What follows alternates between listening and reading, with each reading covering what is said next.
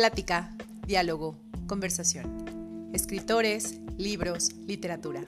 Esto es Charlas E1.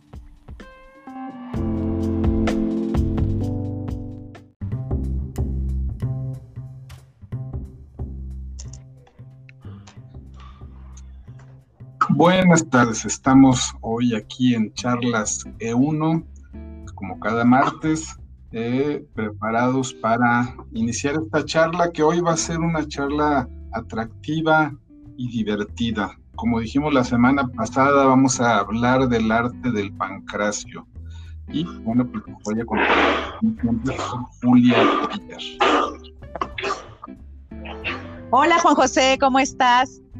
Pues hoy tenemos también una invitada de lujo, nos acompaña Ellen, vamos a estar platicando de cuentos de arena, todas estas historias que pasan alrededor de la lucha libre. Sucederán en la arena, sucederán fuera de ella, sucederán cerquita, habrá pues no sé, máscara contra cabellera, pasará entre los luchadores o pasará entre la audiencia. Pues mil historias que contar.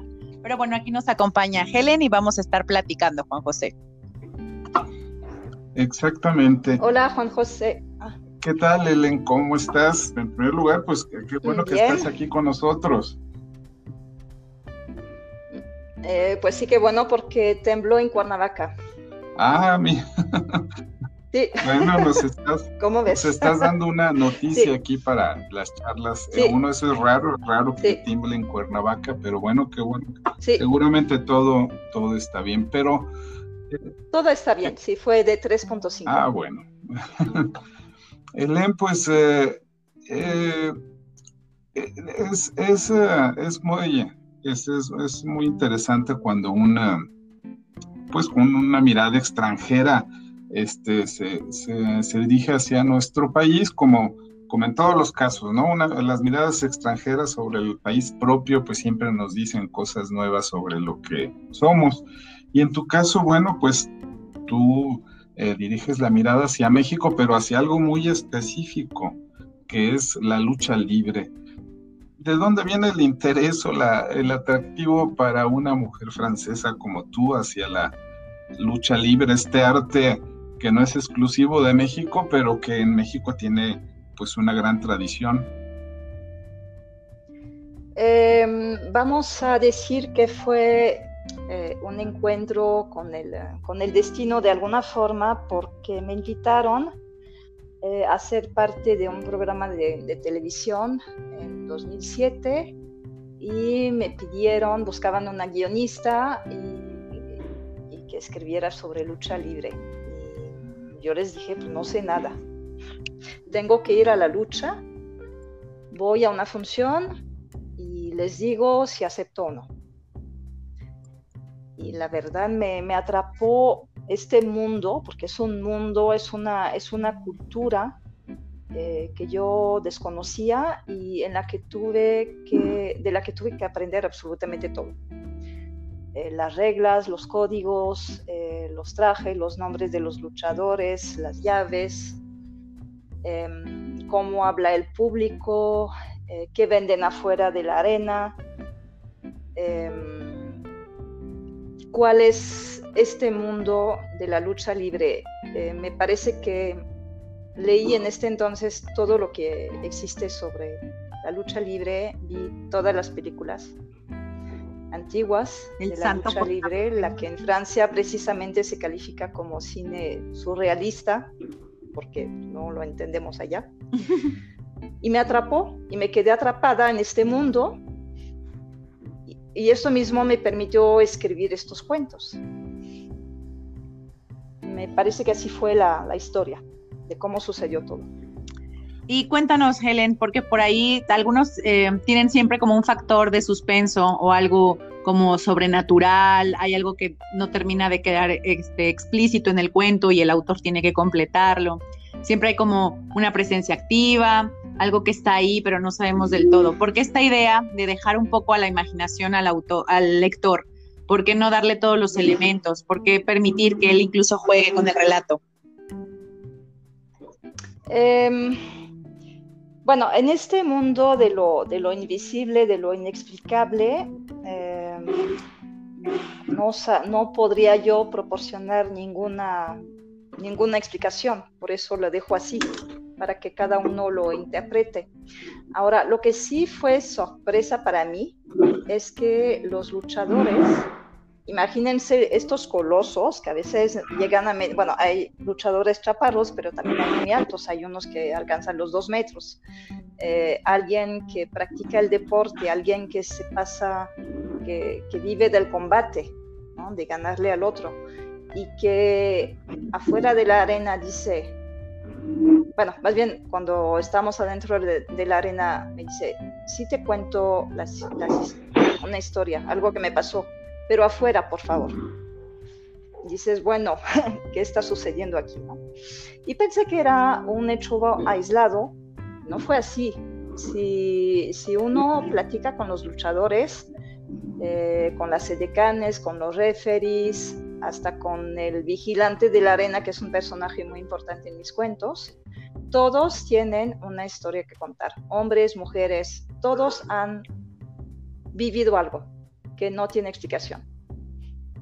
Entonces me pareció eh, un ingrediente de suspenso interesante para agregar a, para agregar a los cuentos. Y, además ese suspenso se convierte también en, pues de alguna manera, fantasía, ¿no?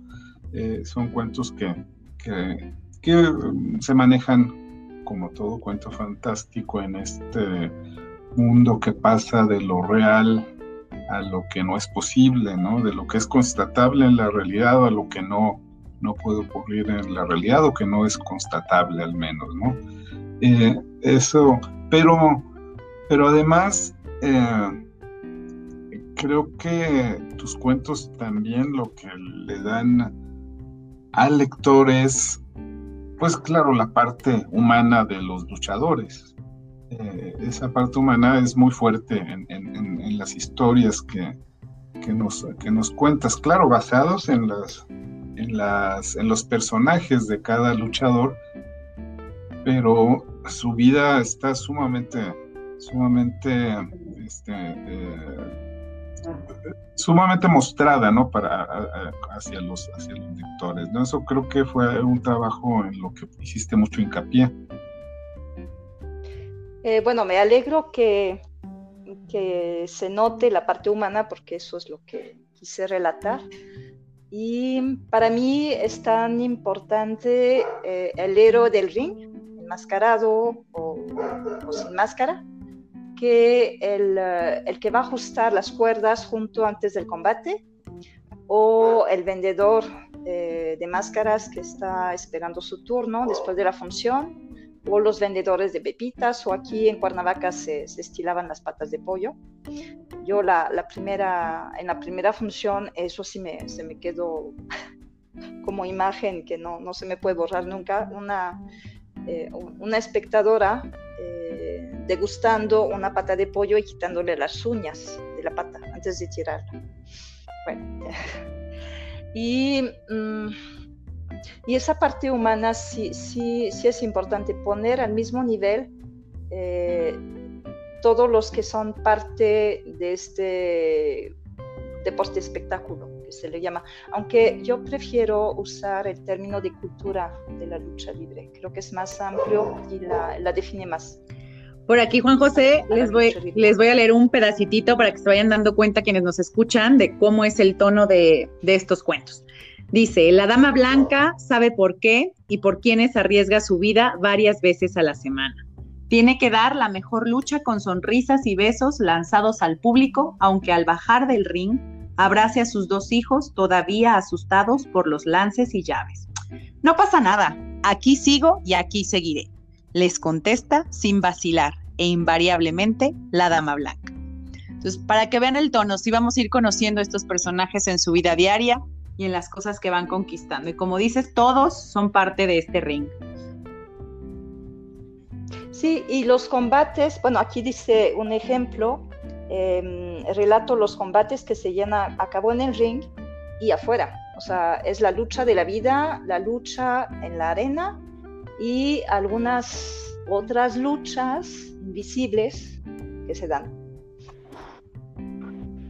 y que permanecen, y bueno, y esos personajes o presencias o fantasmas o como uno le quiera llamar, que siguen ahí después de que se acabó la función. En uno de los cuentos, al final relato que a veces sentía cuando iba a la arena que estas historias eh, que contaba estaban de alguna forma en las paredes de la, de la arena, pegadas con el sudor de, de, los luchadores, y que estaban ahí desde hace muchos años, se, se desprendía alguna.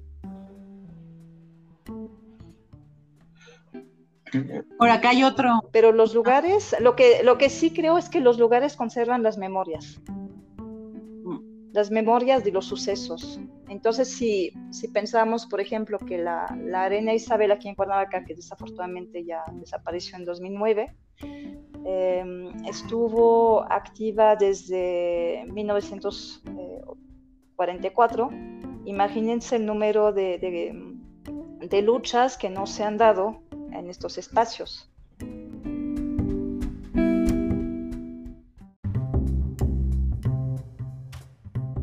Y bueno, Juan José, les voy a leer otro fragmentito para que veamos otro de los personajes que están en este libro. El seminarista es devoto de la Virgen de Guadalupe, mientras que Tormenta suele encomendarse con el que siempre ha sido su aliado, el éxito, simbolizado en un rayo de plata que lleva como amuleto. ¿Qué tal? O sea, este personaje es casi como lo que hemos oído en estos días en las redes, sin miedo al éxito, papá. Eh, sí, porque es, se trata de, se trata de ganar. Esto de, eh, de dos a tres caídas, eh, tiene que haber un vencedor y están dispuestos a todos dentro del encordado para ganar. ¿Qué fue lo más difícil que te tocó ver en esto, pues en estas idas a la lucha, en registrar lo que estaba pasando? Un momento que te hayas dicho esto fue difícil, luego pasarlo a las letras, a lo mejor, no sé, te complicó algo o te fue más sencillo incluso procesar lo que había pasado una vez que lo volviste cuento. Eh, bueno, hay, un, hay una cosa que me tocó presenciar que me impactó tanto que no, no lo pude contar. Em, era un luchador, bueno, es, espero que todavía esté, esté vivo, em, un luchador eh, canadiense que vino a, luchar a Cuernavaca y de repente cayó, pero cayó mal, cayó em, de una sola pieza y yo escuché como retumbaba el piso y vi que el luchador ya no se movía. Llegaron los médicos, se lo llevaron y hasta varios días después supimos que, bueno, había sobrevivido, pero el golpe fue impactante. Eso no, no, no lo relaté. ¿Y qué y es que realmente corren peligro, ¿verdad? O sea, digo, ah, es, es un especulo, pero corren todo son, el peligro. son hombres y mujeres que llevan fracturas y a veces luchan con toda fractura. Eh, ahora por esta epidemia, epidemia que estamos pasando, ha habido muchas, eh, muchas muertes entre los luchadores. Eh, no nada más por el virus, sino a causa de, la, de las fracturas y de los golpes que, bueno, merecen atención médica, no siempre eh, se atienden los luchadores y, hay muchas muertes muy, muy eh, de manera muy prematura. Porque sí es un son, golpes de verdad. O sea, hay una parte de, espectáculo, una parte teatral, una parte de entretenimiento, pero los golpes sí son de verdad. Helen, ¿y qué crees que los motiva a pues ponerse una máscara o a salir al ring, a lo mejor sin máscara, pero enfrentarse con cierta regularidad y como dices, incluso poniendo en riesgo su cuerpo? ¿Qué es, qué es lo que encontraste que es su mayor motivación? ¿Es la ovación del público, es sentir que están poniendo en riesgo su vida y salen victoriosos después de la batalla, es sentir que nunca se dan por vencidos, es decir, ¿qué es lo que motiva a estos luchadores? Yo, yo creo que es un poco de todo. Eh, por ejemplo, los enmascarados se sienten más fuertes con la máscara. No es que la máscara les dé poder, pero ellos se, se empoderan con esa otra identidad por una parte. En segunda parte, efectivamente, el público eh, les anima mucho. Ellos quieren salir victoriosos ante, ante los ojos del público, aunque el público luego los insulta. ¿no? Pero es parte del espectáculo y si los insulta, entonces eso le redobla el valor eh, para, para ganar.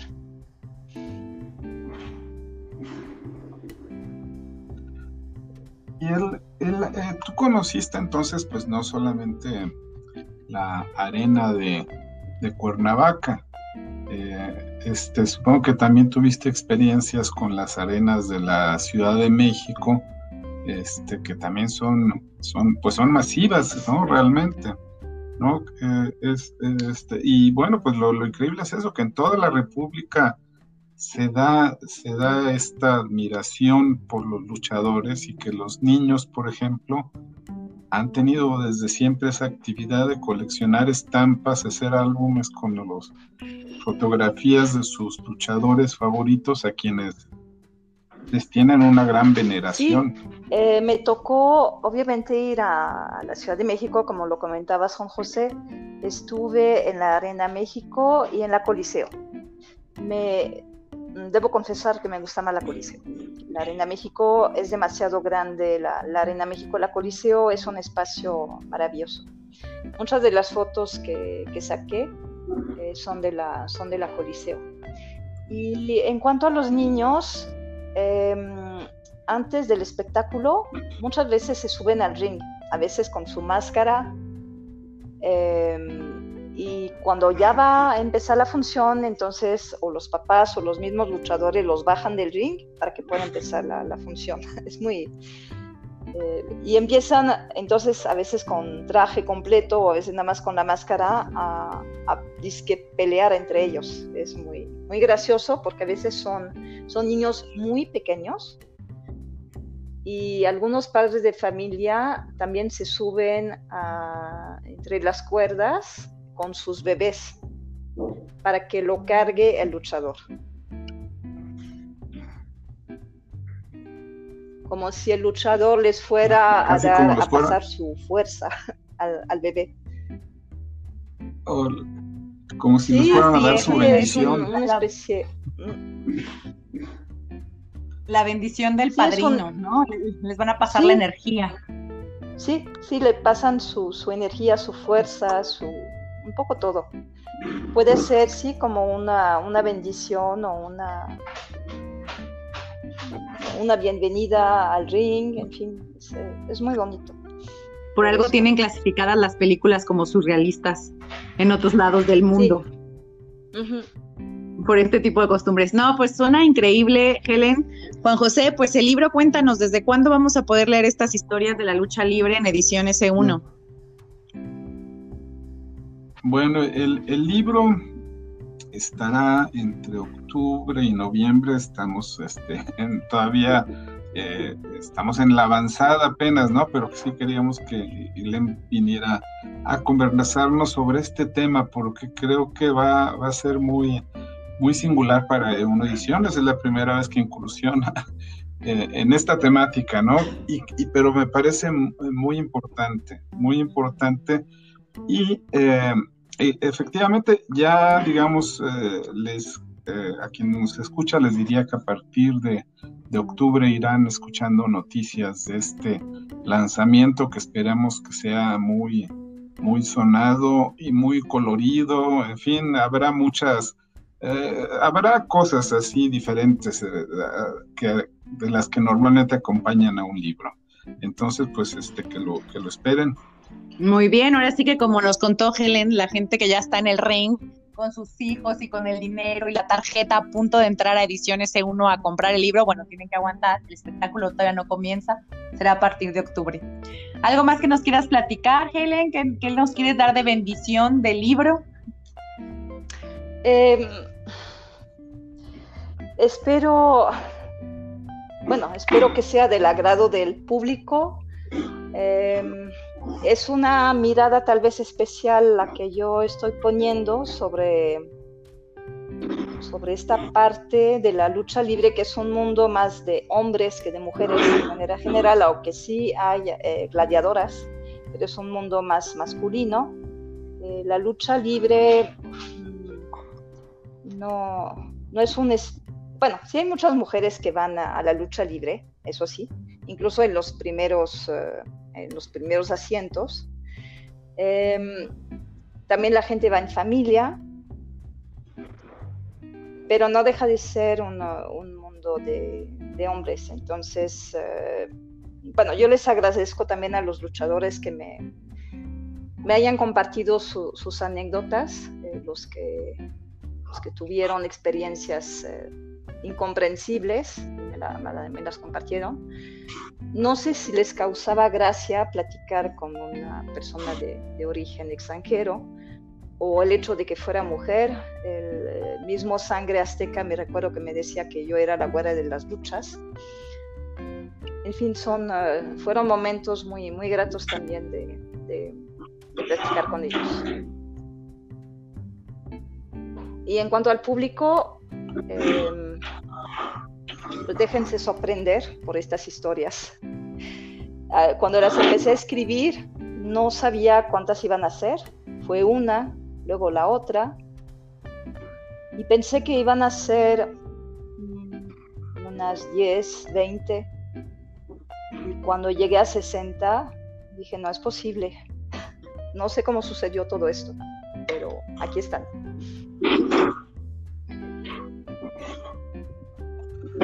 Muy bien, bueno, pues este, pues muchas gracias, Elen, por estar aquí en Charla C1.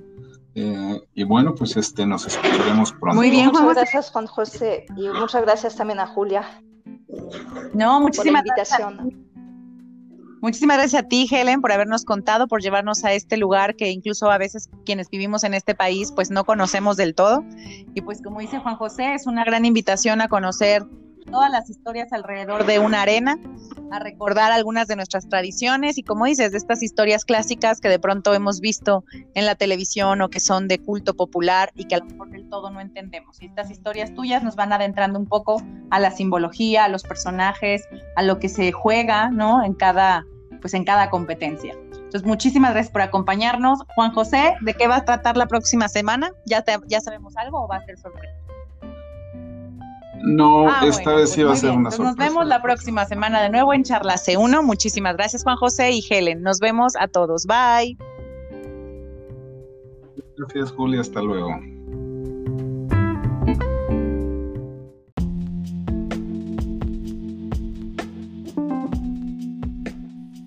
Plática, diálogo, conversación. Escritores, libros, literatura. Esto es Charlas E1.